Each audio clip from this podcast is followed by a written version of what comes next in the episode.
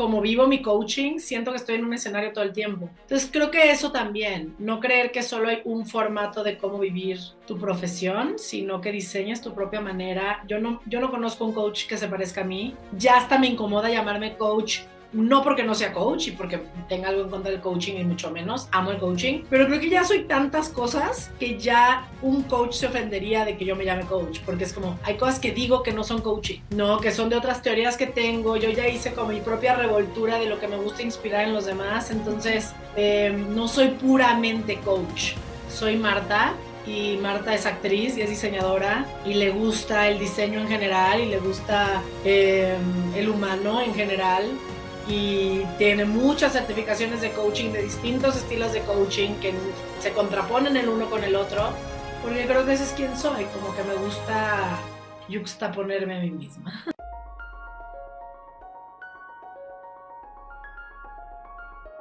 Bienvenidos a Tengo algo que contar, un espacio donde platicaremos con personas que han ido tras sus sueños. Nos contarán de los obstáculos más grandes a vencer, sus miedos y momentos difíciles, pero sobre todo nos contarán qué es eso que los inspira a seguir intentándolo. Todo esto con el fin de inspirarnos tú y yo a seguir soñando.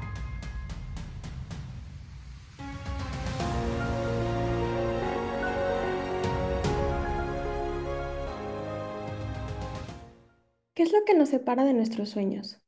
¿Una decisión? ¿Una acción? ¿Un cambio de actitud? O quizá todas las anteriores. Marta Ro nos cuenta cómo pasó de ser actriz a coach y nos demuestra que es solo cuestión de actitud lograr tus sueños. Su forma de ver el cambio y la derrota nos inspira a cuestionarnos qué podemos hacer diferente para lograr nuestros sueños. Marta, bienvenida, ¿cómo estás? Muy bien, gracias. Aquí, listísima. pues muchas gracias eh, principalmente por eh, estar aquí con nosotras compartiendo tu historia y pues Cuéntanos un poco de cómo empiezas tú como a introducirte en este camino. ¿En el camino de coach? Sí. Pues me llevó el universo y la vida. Yo era, soy actriz de profesión, estudié en Nueva York em, y estudié producción de cine y televisión y yo estaba ya pues viviendo la vida de hambre. Em, y en algún momento terminé con un novio y ese, esa terminada me regresó a México del dolor. Y por llorar tanto, un día mi mamá me metió en un salón de entrenamientos, ella no sabía a qué me estaba metiendo y no, no recuerdo exactamente las palabras del entrenador, aunque ese entrenador eventualmente se volvió mi jefe, solo recuerdo cómo volver a la vida y, y seguir el entrenamiento y después ser voluntaria en el entrenamiento. Y después de ser voluntaria tanto en el entrenamiento, un día se quedan sin traductor, me invitan a ser traductora de los entrenadores americanos.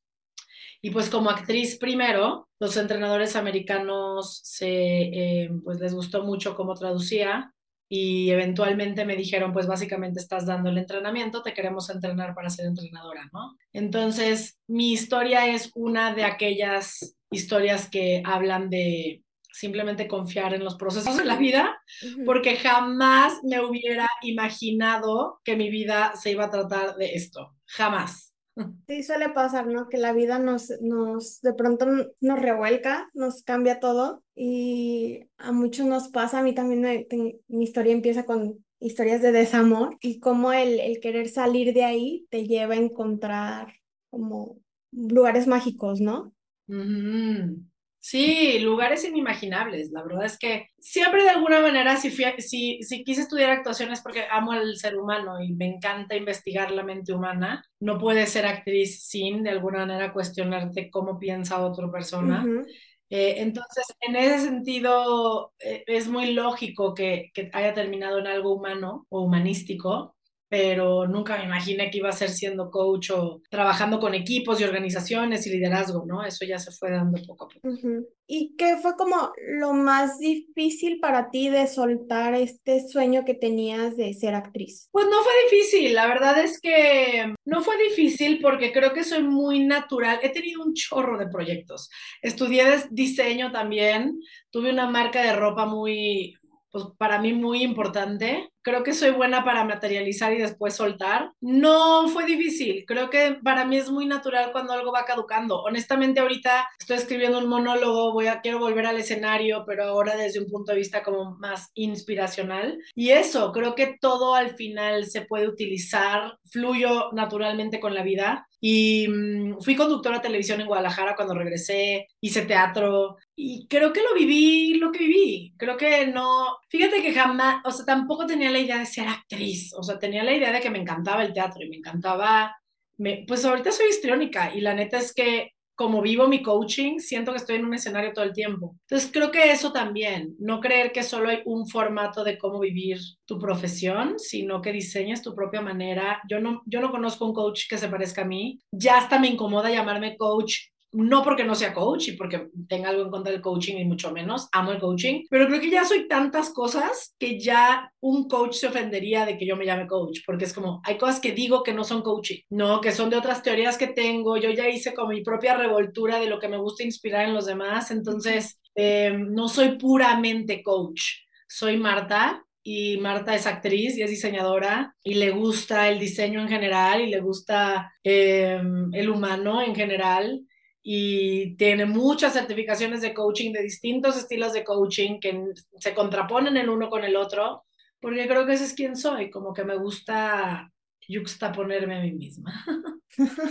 Oye, qué padre, ¿no? Esta parte de, de, de ser una, una misma contradicción, pero con cierta coherencia, ¿no? O sea, como ir uniendo como puntos tan, tan controversiales que logras llegar como un punto medio de entendimiento. Sí puedo entender un, un lado y el otro, pero también puedo llegar a un punto medio.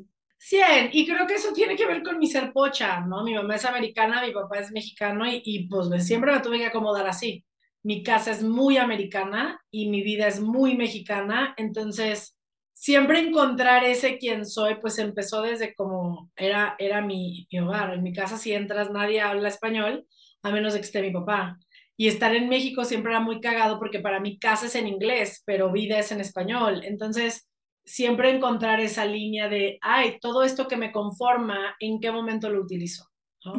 Entonces, cuéntanos un poco ahorita qué es lo que, o sea, como el coach, qué es lo que, lo que haces, como para entender el contexto. Sí, yo, yo lo que menos hago es life coaching, no hago coaching uno a uno, tengo clientes uno a uno, pero no es lo que más hago. Yo solo tengo clientes uno a uno si son temas de liderazgo, pero en general lo que más hago son entrenamientos macro. Hago conferencias, hago entrenamientos eh, corporativos, empresariales, hago programas, eh, eh, puedo entrar a una empresa de un mes a seis meses a un año. Eh, tengo un equipo donde podemos meternos en RH y podemos hacer procesos y manuales, cosas que yo no hago. Yo me meto solo con lo humano, pero mover clima tóxico organizacional, este, crear cultura en una organización, sentido de pertenencia, comunicación, todos esos temas de organización son mi fuerte y lo que más, a lo que más me dedico. Soy conferencista, mismo caso, inspirando a mi país, ¿no? A, elevarse, porque creo que esa es mi misión ahorita, ¿no? Elevar la mentalidad de México. Sí creo que somos uno de los países más ricos, con una de las mentalidades más pobres. Y si nos moviéramos de nuestro propio camino, seríamos imparables. Esa es mi creencia. Em, pero, pues nada, apoyar a que las organizaciones y el humano encuentren un propósito. Wow. Entonces, bien, ahora entendiendo lo que, lo que haces ahorita, Cuéntanos ya lo que fue de, de esta parte de empiezas como entrenadora, donde tú estás tomando un entrenamiento a llegar a lo que haces ahora. Pues fue simple, la verdad es que fue muy natural. Yo cuando entré a mi propio entrenamiento fue muy natural para mí vivirlo. Yo apoyé a todo mi equipo, troné a todo mi equipo, mm, cumplí todo lo que tenía que cumplir para graduarme porque yo solo quería apoyar al ser humano, ¿no? Y, mm, y luego ya fui voluntaria y voluntaria y voluntaria y voluntaria y, y yo sí creo que la vida te manda oportunidades cuando estás listo y preparado y definitivamente cuando me invitan a ser traductora, me invitaron un lunes y el miércoles ya tenía entrenamiento y me aventé. O sea, si hay algo que me define como ser humano es que me aviento sin pensar siempre. O sea, no, no hay, hay muy poco que me limita tendría que ser algo así súper de que matemáticas, porque pues no, no es mi fuerte, ¿no? Si me invitas a ser de que contador, no, gracias. Pero en cuanto a esta parte de riesgo, de algo que sé que podría ser, con todo y que salga mal, también es muy natural para mí el, como el riesgo al fracaso, como que para mí el fracaso es parte de la vida y no lo veo ni bueno ni malo, es solo información. Em, y de ahí eso, o sea, aprender de tantos entrenadores, traduje a tantos entrenadores, que también mucho de mi bagaje, y eso me lo enseña mi mentora, porque tengo una mentora, Krista, que ella tiene siendo entrenadora muchos años, ella me decía, está padrísimo que te hayas entrenado con tanta gente, porque tienes pues distinciones de muchísimos entrenadores, como que viste tantos estilos diferentes.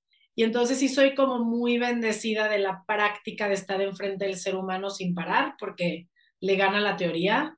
Para mí fue práctica antes que teoría, o sea, estar parada atrás de un entrenador viendo lo que está trabajando en la persona mientras yo traduzco lo que está diciendo, es algo que me dio mucho más entrenamiento que aprender lo que es coaching en un libro. Y pues agradecida con eso y agradecida con simplemente decir sí a todo lo que me ofrecen. No digo ya no todo porque no me da la vida, pero creo que formándome sí.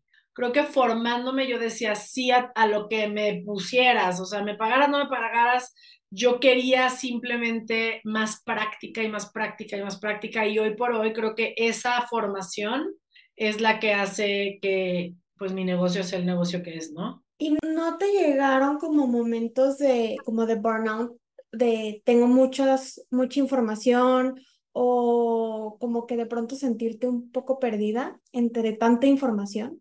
No, creo que, creo que es doloroso por otras razones entrenarte como entrenador transformacional. No era la información y, y, la verdad también creo que estoy hecha para escuchar el dolor de la gente, pero sí, o sea, no vi la luz del día muchos años. O sea, hubo un año que tuve tres fines de semana libres en todo el año. Wow. ¿no? O sea, sí es un esfuerzo grande. Eh, ahí no te puedes enfermar, o sea, te tienen que inyectar porque tienes que dar el entrenamiento. Y creo que ese work ethic y ese nivel de compromiso y ese nivel de cueste lo que cueste lo voy a crear es algo que hoy apoya que yo tenga un negocio exitoso, ¿no? Claro que hay cansancio, pues sí, definitivamente no es algo que haría hoy, ¿no? Creo que hoy tengo 38 años, estoy en otra etapa de mi vida, ya puedo trabajar a mi ritmo y pausado, ¿no? Ya no es trabajar por trabajar o porque estoy aprendiendo. Creo que en ese momento más bien es, quería todo, quería aprenderlo todo, quería, no me importaba no dormir, o sea, eh, pero creo que hay etapas para todo. Uh -huh. Y esa etapa no la viviría hoy ya, ni siquiera creo que tenga la energía para vivirla ya hoy. Pero en ese momento se sentía increíble y con todo y que había precios grandes a pagar, porque pues olvídate de mi vida social, eh, olvídate de ver a tu familia, olvídate de nada más que formarte y convertirte en un, un entrenador que, que, valga algo, ¿no? Sí. ¿Qué significó para ti el, el, renunciar a esa parte, sobre todo en cuestión familia? O sea, que, que a veces es lo que más nos pesa. ¿no? Ay, Lore, me, me, haces puras preguntas que me siento mal. Digo, todo bien, están hermosas tus preguntas, pero me siento mal porque real, siento que soy un poco sociópata. O sea, a mí me cuesta hacer mi mamá, al contrario, mi mamá me marca una vez al mes, no es broma, o sea, yo creo que una o dos veces al mes, así de, güey, ¿vives?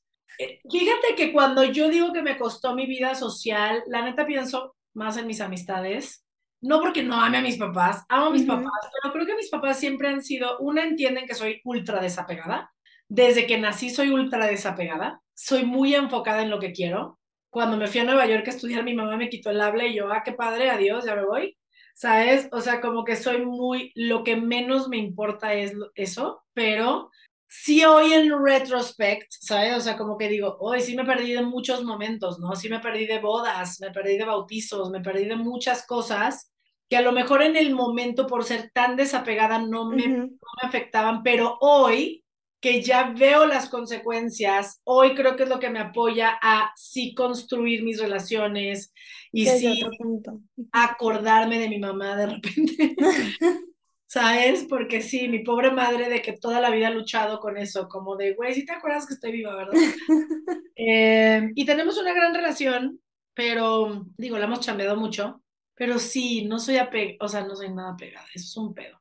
A sí, veces más, en relaciones. Más que nada, o sea, porque, porque hay muchas personas que, pues, sí es algo que les pesa, ¿no? Pero hay muchas personas que es como, pues, qué bonito, pero la verdad es que primero estoy yo, y ninguna de las dos, creo que ninguna de las dos están ni bien ni mal, o sea, cada quien tiene sus prioridades y, y muy, muy respetable, pero eh, eh, van encaminado como a visualizar el, el, quieres esto, también tienes que sacrificar, hay cosas que tienes que sacrificar.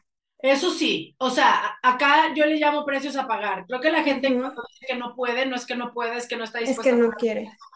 Exacto. No, entonces cuando no puedas, ve en qué punto tiras la toalla y lo único que te está diciendo es que hay un precio que no estás dispuesto a pagar. Y a veces es, para algunos es tiempo y energía, para otros es no estoy dispuesto a pagar la burla de la gente o el juicio de la gente o, o que me critiquen o que lo que sea. Entonces, again, no es que no puedas, es que hay algo con lo que te confrontas que no estás dispuesto a mover y entonces terminas viviendo una vida clásica, ¿no? O, o típica o lo que sea.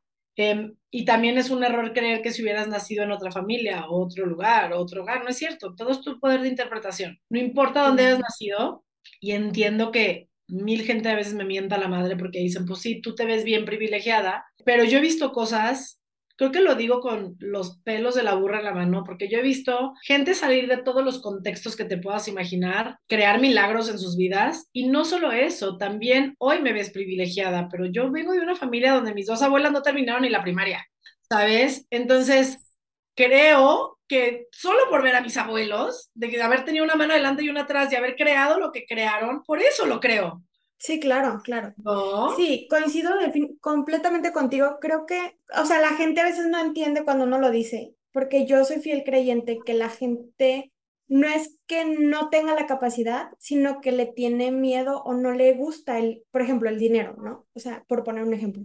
Yo soy fiel creyente que hay gente que no se siente cómoda teniendo dinero y por eso no lo atrae a su vida, ¿no? y, y sí creo que sí, claro, está esta parte de hay gente que tiene más oportunidades, ¿no? Pero al final de cuentas, sí creo también que todos tenemos esta capacidad de lograr lo que sea que nos proponemos. Y como dices, hay un precio a pagar, siempre hay un precio a pagar, o sea, llámese tiempo, llámese relaciones, llámese, sí, claro, o sea, y también soltar mucho de uno, ¿no? De, porque también duele. Y es como, esta parte que ahorita está súper romantizado, el amor propio, ¿no? Y, y todo lo pintan como súper bonito en redes sociales y, y, realmente, o sea, justo también por eso nace también el podcast. Es esta parte de, no lo, dejemos de romantizarlo, dejemos de, de, de, de que solamente es, ay, sí, ya me amo y me digo todos los días al espejo que soy muy linda y me digo todos los días que, que yo puedo y no sé qué. Es ajá, sí me amo, pero para poderme amar tuve que ver todas estas sombras que yo tengo y todo esto que yo soy y, aceptarlas y reconciliarme conmigo y reconciliarme con mi historia y todo eso duele. Entonces, justo coincido totalmente con, lo que dices de que, pues, pues sí, hay cosas que vas a tener que, que dejar de lado. Total. Y creo que lo que me gusta también de lo que dices es que hay mucho mm, psicología pop, ¿no? Ahorita en redes. Eh, yo no me dedico al amor propio, pero sí me dedico al propósito y también el propósito lo tenemos muy mal entendido. Solo la gente está frustrada porque no tengo un propósito y es como, todos tenemos un propósito, pero también nos vendieron mal el propósito. El propósito no es aspiracional, no es una pasión, no, tu propósito es de dónde vienes. Tu propósito viene de tu historia. Tu propósito es gracias a que viví todo eso, estos son los talentos que tengo que darle al mundo. Gracias a que tuve el papá alcohólico, gracias a que todo el cagadero que he vivido o lo bonito que he vivido sacó y evocó talentos en mí que son únicos y que pueden aportar algo al mundo. Y de verdad, todos tenemos algo que dar todos, pero el pedo es que la sociedad nos, nos, pues, nos amaestría, ¿no? Y nos hace pensar que el éxito es lo importante, no el ser es lo importante, no es ser como quien nací para ser, ¿no? Es a huevo, si no tengo X cantidad de dinero en mi cuenta, entonces no soy nadie. Si no fui a tal universidad, entonces no, y si no fui a la universidad, y es como, algo que a mí me gusta ya romper muchísimo es que esos indicadores ya también no valen tanto como valían antes, ¿no? Ya somos un chingo más, amigos. Ya tu título universitario, honestamente, está padre porque fuiste a la universidad y porque te enseñó algo la universidad, pero ya más vale que te agarres de más cosas, porque en su momento sí era algo que ponía a la gente ¿no? En un estatus. En un estatus superior y tener más oportunidades. Hoy se me hace un requisito así como mínimo, pero de verdad enfócate en qué otras cosas aportas un espacio, porque si llegas con tu currículum y lo único que tienes es la universidad a la que fuiste y que sabes manejar Office o, bueno, lo que sea, redes o Photoshop, hay un chingo de ti. Y más vale que tengas algo más que sepas de ti que puedas aportar a un equipo. Claro. ¿No? completamente de acuerdo. Sí, justo, este, por ejemplo, yo hace poquito contaba que yo estudié diseño de modas y nunca me dediqué al, al diseño, me dediqué a cosas completamente diferentes. Y al principio yo lo veía como una debilidad, el ir a buscar trabajo y decir, ay, quiero trabajo, pero no tengo la carrera. Y mm. después lo vi como una fortaleza, de decir, no manches, yo que no estudié eso, te puedo hacer hasta más que, que los que sí lo estudiaron. Entonces, o sea, como empezar a dejar de poner como pretexto lo que viviste y usarlo como una fortaleza para, es un, o sea, esto es algo que yo soy, ¿no? O sea, como, estos son mis logros, porque pasé por esto, esto, esto y esto. Mira, te digo algo, yo jamás he leído un currículum de la gente que trabaja conmigo. No tengo idea a dónde fueron a la escuela, ni me importa, no tengo idea qué estudiaron. Cada persona que trabaja conmigo la vi en algún lugar, la, la, sensación de su energía, y no me refiero como qué bonita vibraba, no, me refiero a ya tenía la persona que movía el equipo así, necesitábamos a alguien un poquito más tranquilo como para balancear. O sea, como que yo soy muy de crear un equipo así y obviamente también de talentos, ¿no? Ya tengo la que me hace redes, pues ahora necesito la que haga ta, ta, ta, pero si es por ver lo que hacen y sentir lo que hacen, más que a dónde chingas por la escuela. Honestamente, yo, y ojo si me estás escuchando, o sea, esto sí te aplica el botón, no es de coach, es de Marta. Yo ya no respeto tanto los títulos universitarios. O sea, a mí el que te sepa la teoría sin experiencia me da toda la roña del universo. Hay tantos terapeutas y hay tantas cosas de, mi industria que, o coaches inclusive, que digo, ay Dios mío, sea, el hecho de que te hayas certificado y tienes cero experiencia y honestamente no sé ni cómo te certificaron, o sea, real, ¿no? ¿Por qué? Porque pues mucho de nuestro aprendizaje en la escuela es teórico y la teoría al final está saliendo para ser un profesionista. O sea, tú no puedes ser un profesionista a menos de que me hayas practicado. Exacto. Y yo creo mucho más en el life school que en school school. O sea, a mí lo que me formó fueron mis cinco años en Nueva York, donde trabajé de 400 cosas. A mí lo que me hizo ser la trabajadora que soy hoy es la que dobló playeras en una tienda, la que hizo escaparates en una tienda, la que fue hostess en un bar, la que después fue bartender, la que, o sea, ¿sabes? La que tuvo tres trabajos a la vez. Esa vieja es la que hoy se mete las chingas que se mete para que su negocio crezca, ¿sabes? Y le aprendió a jefes, y aprendió a administrar por ciertas cosas, y aprendió a administrar tiempo. Moverte en Nueva York o te administras en tiempo o te traga la ciudad, ¿sabes? Porque estás tú contigo haciendo todo, pero lava la ropa, pero hazte de comer, pero ahora ve el trabajo, pero al otro trabajo, pero ahora ve la escuela y el examen, y el, o sea, sí, y es solo, o sea, ya no hay Guadalupe que te ayude, ¿no? No hay nadie, y así se llama la señora que me ayuda a mí. Por eso me lo dije a mí. Eh, allá no hay nadie que te ayude. Es como, güey, ráscate con tus propias uñas y a ver cómo le haces.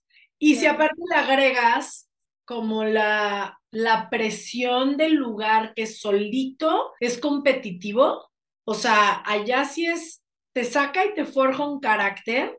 Yo cuando llegué lloré los primeros seis meses y ya después ya contestaba como neoyorquina, ¿no? O sea, así que muévete, que tengo prisa. Y eso, o sea, sí creo que hay lugares formativos y momentos formativos.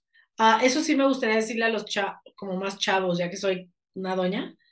Como sí creo que de repente en este sueño de fama, ¿no? Que creo que es lo que a muchos le, están apostando, em, se les olvida como la ética de trabajo detrás. Y no estoy diciendo que no puedas tener ética de trabajo trabajando en TikTok, o sea, nada más digo, creo que si parte no del trabajo y parte de qué es lo que voy a conseguir, eso nunca dura, ¿saben? Entonces, nada más ojo con eso, construyan carácter mientras. Sí, claro. Sí creo que, o sea, sí entiendo esta parte de lo que mucha gente dice de que, ay, es que pues volvemos, ¿no? El, el, privilegio y es que, pues claro, tú que vas a saber, porque también me lo han dicho, ¿no? Yo eh, de chica pues siempre estudié en colegio y de pronto era como de, no, pues sí, es que tú, en, este, que vienes de colegio y que aprendes esto y de pronto es como de, creo que más el privilegio no tiene que ver como de, ni de familia, la familia que vengas, ni dónde estudiaste, ni, sino con qué mentalidad observas el mundo. O sea, con qué cara ves al mundo para decir, ok, yo no quiero esto, ¿no? Y, y a veces esas personas a las que juzgan como con un privilegio, también les tocó vivir algo que los marcó y algo que les costó mucho trabajo eh, como sobrellevar, ¿no? Pero la diferencia es que no se quedaron en el me pasó esto y me voy a victimizar, este, y... algo con esto. Exactamente, el, el qué hiciste con eso que te pasó. O sea, no es no es el qué te pasó, sino el, el para qué te pasó. ¿Qué aprendiste con todo eso, no? Totalmente. 100%. A ver, mi Jesucristo en la tierra es Oprah y no hay un ejemplo más claro de eso que Oprah. Es, y, y, cuando lo digo, mucha gente cree que es porque es Oprah y la fama, y no, honestamente, si Oprah hubiera llegado al 10% de lo que llegó, o al 5%, la hubiera admirado en el sentido de cómo alguien que tenía toda la evidencia de que no iba a ser nadie en la vida, y que a ver inclusive si iba a aprender a leer y escribir y mil cosas en, su contra, ella eligiera momento a momento aprender, eh, leer, escribir eh, y, irse superando diciendo yo no o sea, yo no voy a seguir este contexto, ¿no? Así me hayan violado y así haya abortado y todo lo que ella vivió, ¿no? Y haber nacido en la pobreza extrema y hoy ser Oprah, que no solamente ha crecido enormemente, sino ha dado su vida a la contribución y que mientras más le llega, más da. Para mí ese es el juego de la vida, el que atraviesa su historia y entiende que su historia es para dar. Em, Totalmente de acuerdo. Y creo que todo lo podemos hacer con el negocio que tengamos, no tenemos que tenerla el gran, ¿sabes? Sí, sí, sí, sí, completamente de acuerdo. Justo hace tiempo decía de es que el problema realmente no es el privilegio, es qué estás haciendo tú con eso para ayudar a la gente. ¿Qué estás haciendo tú para aportar a los demás? Totalmente, perdón, soy bien interruptora. No te preocupes. Eso no está padre de mí. Eh, mi papá, que es quien me, me, enseñó el liderazgo desde chiquita, mi papá es muy, un hombre muy socialmente responsable él siempre ha dicho que si tienes la posibilidad, tienes la responsabilidad. sí, totalmente. Entonces, eso, si, si la vida te da puños, si lo que quieras, familia, aprendizaje, lo que tú quieras, si tú logras ver que la vida te da, tú, la chamba es regresar, porque no es tuyo, ¿sabes? O sea, el universo nos está distribuyendo todo este pedo para distribuirlo también. Entonces, hay que hacernos claro, claro. ¿no? El mundo chupando y lo mío y ganar y el poder y la madre y dices, ay, qué pido. Sí, claro, claro, totalmente de acuerdo contigo. Este, sí, creo que justo, o sea, por ejemplo, yo les digo, yo siempre busco como cómo puedo ayudar a los demás, porque yo estoy consciente que yo he recibido ayuda de mucha gente cuando más lo he necesitado.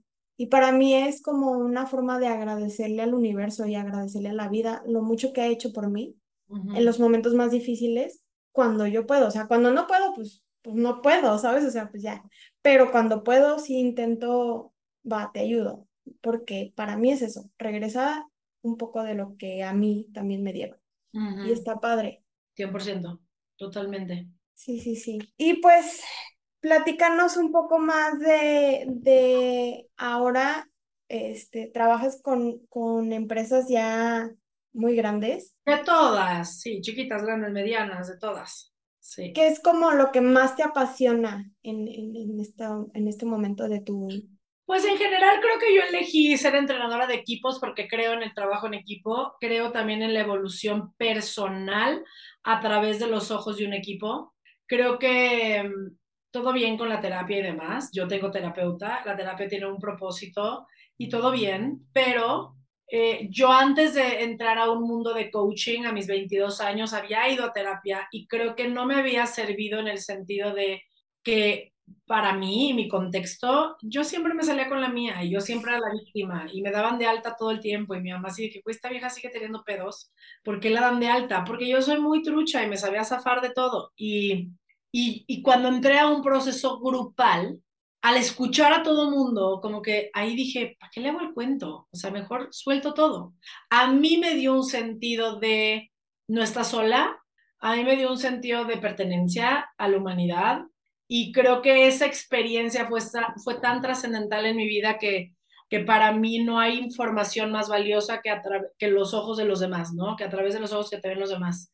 Porque hay muchas cosas que no puedes ver de ti entonces, obviamente eso te lo estoy hablando en un contexto grupal humano, pero en una organización es igual. O sea, creo que, creo que podemos crecer como equipo si tenemos la humildad de recibir feedback, si tenemos los huevos de darlo. Y creo que es de las cosas que más me gusta meter en una organización mexicana, porque en México nos encanta echarle la bolita al de lado, nos encanta lavarnos las manos de que no fui yo y no, ¿cómo? Y, y creo que es hermoso poder crear un equipo que crea una relación saludable con la retroalimentación de los demás, entendiendo que todos vamos al mismo lado, o sea, no es personal, pero si no te lo digo, ¿cómo llegamos?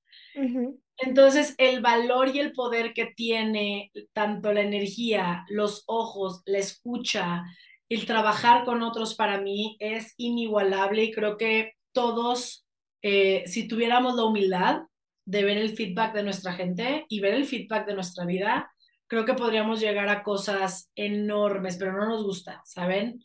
No nos gusta ver que los resultados de nuestra vida son retroalimentación de, de nosotros mismos. Creemos que está afuera, es que son las circunstancias, es que es México, es que es el gobierno, es que, pues, güey, si quieres seguir creyendo y echarle la bolita al gobierno, como en tu trabajo se le echas a Juan, tu vida no va a avanzar. O sea, una disculpa, pero te espero tu siguiente vida, si es que crees en eso, a pasar las mismas pruebas, amigo. Claro, sí, sí, sí. ¿No? definitivamente, así es. Y ya por último, un consejo que puedas como compartirnos en, en general para todas las personas que quieran como lograr algo diferente.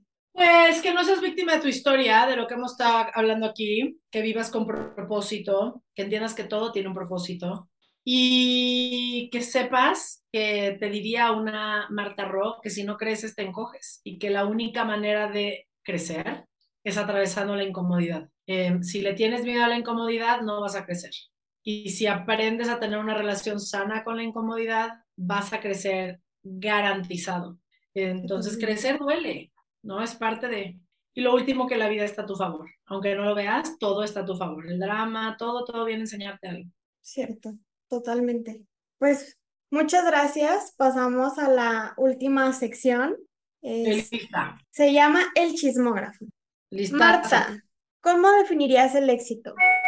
Ay, ¿cómo definiría el éxito? El éxito lo definiría como hacer lo que quieres, cuando quieres, con quien quieres, a la hora que quieres, que honestamente podría ser vivir en una choza y cazar tu comida o ser un extraordinario chef o ser Oprah, o sea, da igual, pero creo que hasta que no sepas quién eres, no vas a llegar al éxito. Cierto. Entonces, para ti, ¿qué es la derrota? Ay, para mí la derrota, pues la derrota está derrota. Pero honestamente yo cada que pierdo me emociono porque solo sé que estoy más cerca, ¿sabes? Estoy más cerca de, de, ya sé que por ahí no es, entonces estoy más cerca de por donde sí es. Y yo disfruto mucho las caídas, mucho, como que me gusta regocijarme en la caída.